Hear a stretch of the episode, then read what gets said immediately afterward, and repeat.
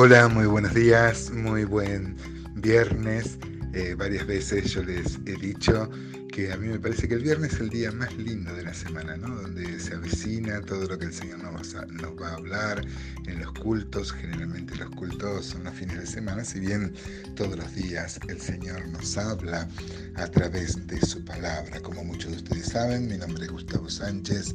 Mi teléfono, para los que me lo han solicitado, es eh, más 549 341 5 491 089. Gracias a Dios por nuestra comunicación, por la interacción, este, por las respuestas eh, que, nos, que nos brindan, que me brindan. Gracias, amados hermanos. Dice la palabra de Dios que la fe viene por el oír y el oír viene por la palabra de Dios. La fe no es algo que uno pueda comprar con una, como una pastilla, digamos, este, y así se desarrolla la fe. La fe viene por incorporar la palabra a nuestra vida. Solo la palabra trae fe. Me animaría a decir que la fe sin Biblia es superstición. Mucha gente tiene fe, fe en diferentes cosas, en dioses paganos o en, este, o en sí mismo, o en tantas cosas, en la ciencia pero solo la fe que se basa en la palabra de Dios y se alimenta de la palabra de Dios, eh, de las promesas de Dios y que acepta la disciplina que Dios da a través de su palabra, es la que desarrolla una fe, una fe sana, una fe fuerte, tonifica los músculos de nuestra fe. en especial textos como el Salmo 27 que vemos hoy, es un salmo que fortalece nuestra son de, esos salmos que podemos hacer nuestros, incorporarlos como una oración y en la presencia de Dios eh, interactuar con Él, clamar a Dios eh, tomando las palabras que usó David. Dice el Salmo 27, Salmo de David, Jehová es mi luz y mi salvación. ¿De quién temeré? Jehová es la fortaleza de mi vida. ¿De quién he de atemorizarme? Miren hermanos, cómo ya desde el comienzo encara este salmo y dice que Jehová es mi luz, mi salvación y mi fortaleza. Claro que sí. ¿En qué vamos a apoyar nuestra vida? ¿Cuál es la base segura con la que vamos a transitar sobre, eh, sobre este mundo, sobre nuestra vida, si no, es, si es en Dios? Ahora dice, Jehová es mi luz. Ustedes saben que es muy común en la escritura hablar de la contraposición entre la luz y las tinieblas. Dios es luz y no hay ninguna tinieblas en él, dice el apóstol Juan. Claro que sí, cuando Dios crea, dice que Dios dijo sea la luz y todavía no había creado el sol.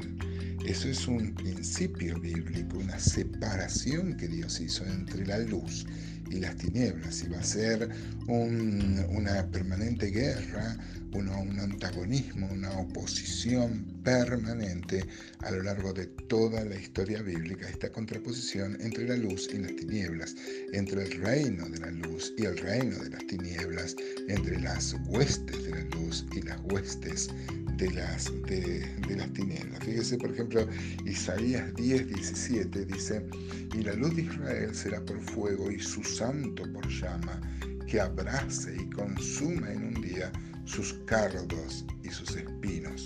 Una luz que además eh, abrace, que es una brasa que quema todo lo malo, ¿no?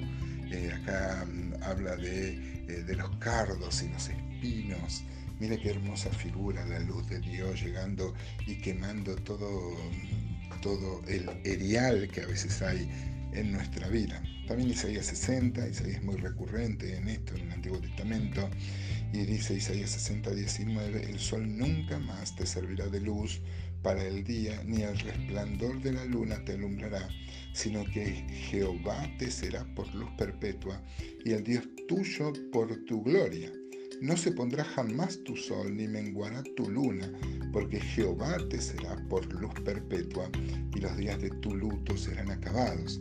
Ya mil años antes de que nazca Cristo, este, el profeta Isaías está anunciando no solo la venida de, este Cristo, de la cual Juan va a decir que la luz verdadera, eh, Juan 1.4, por ejemplo, el Evangelio de Juan 1.4 dice, en él estaba la vida y la vida era la, luz de los hombres, como va a decir también Juan 8.12, por ejemplo, este, Jesús les habló diciendo, yo soy la luz del mundo, el que me sigue no andará en tinieblas, sino que tendrá la luz de la vida no solo está anunciando eh, la venida de Cristo, trayendo la verdadera luz, sino aún un tiempo futuro, que todavía es futuro para nosotros, de, en un estado eterno, donde dice que no va a hacer falta luz, no va a haber noche.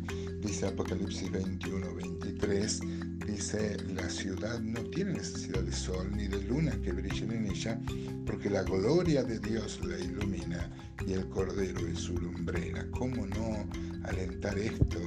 Eh, ¿Cómo no va a alentar esto nuestro corazón? Hermano, esta perspectiva. Todo se minimiza, cualquier dificultad, cualquier enfermedad, cualquier problema se minimiza ante la perspectiva eterna cuando uno ve el final, el estado glorioso. Esto no es un consuelo para tontos, estamos diciendo que se disfruta acá, no es solo esperar, esperar y esperar. La vida eterna empieza acá, en la comunión con Dios. Este, ay, bueno, hemos hablado mucho del versículo 1, el versículo 2 del Salmo 27 dice, cuando se juntaron contra mí los malignos, mis angustiadores y mis enemigos, para comer mis carnes, ellos tropezaron y cayeron. Aunque un ejército acampe contra mí, no temerá mi corazón. Aunque contra mí se levante guerra, yo estaré confiado. Claro que sí, ya lo hemos visto, por ejemplo, en el Salmo 3.6, que decía, no temeré a diez millares que pusieran su sitio contra mí. Hemos aprendido, hermanos, y si no, te lo digo en esta mañana, te lo declaro, te lo, te lo enfatizo, te lo proclamo, que siempre uno con Dios somos multitud, contra cualquier cosa, contra cualquier problema, contra cualquier dificultad. Versículo 4 dice, una cosa he demandado a Jehová, esta buscaré, que esté yo en la casa de Jehová todos los días de mi vida, para contemplar la hermosura de Jehová y para inquirir en su templo, claro, para poder estar en su presencia. El templo acá eh, siempre vemos esto en la perspectiva dispensacional. En este tiempo el templo era el lugar donde residía Dios. Hoy nosotros tenemos que ver que esto habla de la presencia de Dios, la cual estaba tipificada en ese lugar santísimo donde estaba el arca en el templo. Dice una cosa he demandado a Jehová y esta buscaré que esté yo en la casa de Jehová todos los días. Hermano, ¿qué tal?